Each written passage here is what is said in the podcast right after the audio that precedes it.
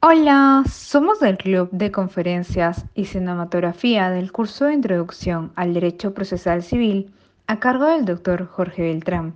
Mi nombre es Mónica Ceballos y en esta oportunidad les hemos traído el resumen de una extraordinaria conferencia que aborda el tema de medios impugnatorios para poder entender a grandes rasgos los alcances de este tema tan interesante dentro del proceso civil. La conferencia se encuentra colgada en YouTube bajo el nombre Medios impugnatorios en el proceso civil y estuvo a cargo del doctor Manuel Ibarra Trujillo. Sin más que decir, yo comenzaré dando una breve definición sobre cómo conceptualiza el doctor a los medios impugnatorios. Para el doctor Ibarra, los medios impugnatorios, en síntesis, son mecanismos o herramientas procesales contenidas en nuestro Código Procesal Civil, artículo 355, que en el proceso cumplen una función correctiva, pues son invocados para eliminar vicios e irregularidades de los actos procesales a fin de perfeccionar la búsqueda de la justicia. A continuación, mi compañera Carla les hablará acerca de la función que cumplen los medios impugnatorios dentro del proceso civil. Muchas gracias, Mónica. Ahora con ustedes, ¿qué es lo que buscan los medios impugnatorios? Pues busca que las partes o los terceros legitimados dentro de un proceso soliciten la anulación o revocación de manera total o de manera parcial de un acto procesal que presuntamente está afectado o adolece de vicio o error. Eso es todo conmigo chicos, muchas gracias, pues mis compañeras les dirán cuáles son las clases de medios impugnatorios.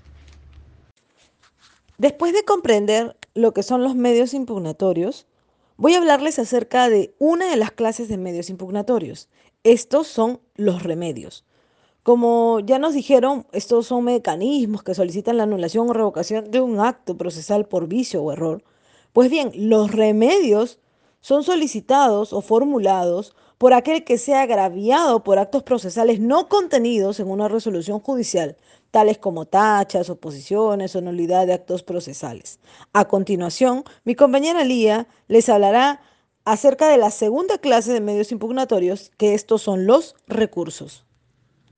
Bueno, luego de haber escuchado ahorita acerca de un medio impugnatorio, que es los diversos remedios, yo hablaré acerca de otro medio impugnatorio, que son los recursos. Este, a comparación de los remedios, pueden formularse por la persona quien se considere agraviada, con una resolución o parte del contenido de esta para luego así poder ser revisada y que se pueda corregir dicho error. Un ejemplo para corregir dicho error sería una reposición, una apelación, una queja y ocasación. Estos son puntos que serán desarrollados a continuación. Hey, muy buenas mis escuchas jurídicos. Yo soy Jonathan González y me es muy grato poder tenerlos de vuelta aquí escuchándonos en este hermoso podcast. Que en esta oportunidad va a ser hablarles de lo que es el recurso de reposición.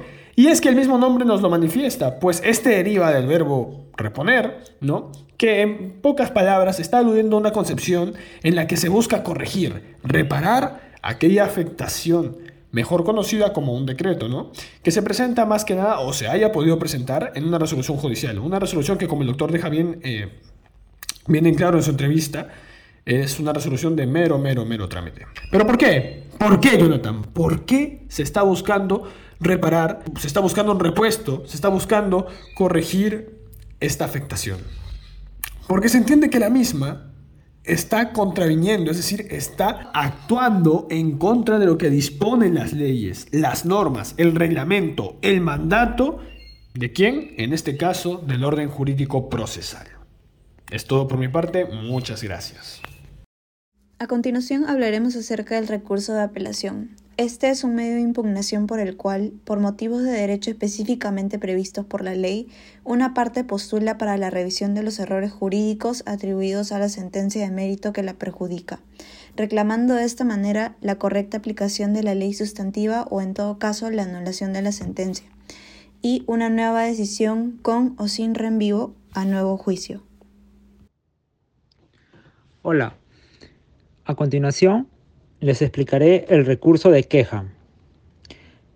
El recurso de queja se encuentra estipulado en el capítulo 5 de nuestro Código Procesal Civil, que dice, artículo 401, el recurso de queja tiene por objeto el reexamen de la resolución que declara inadmisible o improcedente un recurso de apelación. También procede contra la resolución que concede apelación en efecto distinto al solicitado.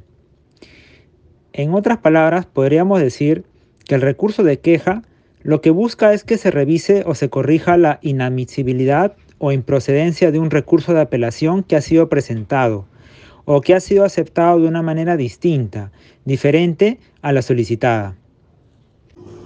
Hola, después de haber escuchado a nuestro compañero Fabio hablar sobre recurso de queja, hablaré sobre recurso de casación o también llamado recurso extraordinario de, casación, que lo que busca es una revisión de pleno derecho porque es determinar si se ha aplicado o inaplicado correctamente la normativa procesal o la normativa ordinaria o si existe alguna afectación por estos motivos o de tal manera que estos medios impugnatorios de lo que hemos venido comentando eh, pues permiten que el justiciable de las partes o traseros legitimados eh, tengan una posibilidad de que las resoluciones que consideren ellos estén afectando o puedan ser corregidas dentro del proceso judicial.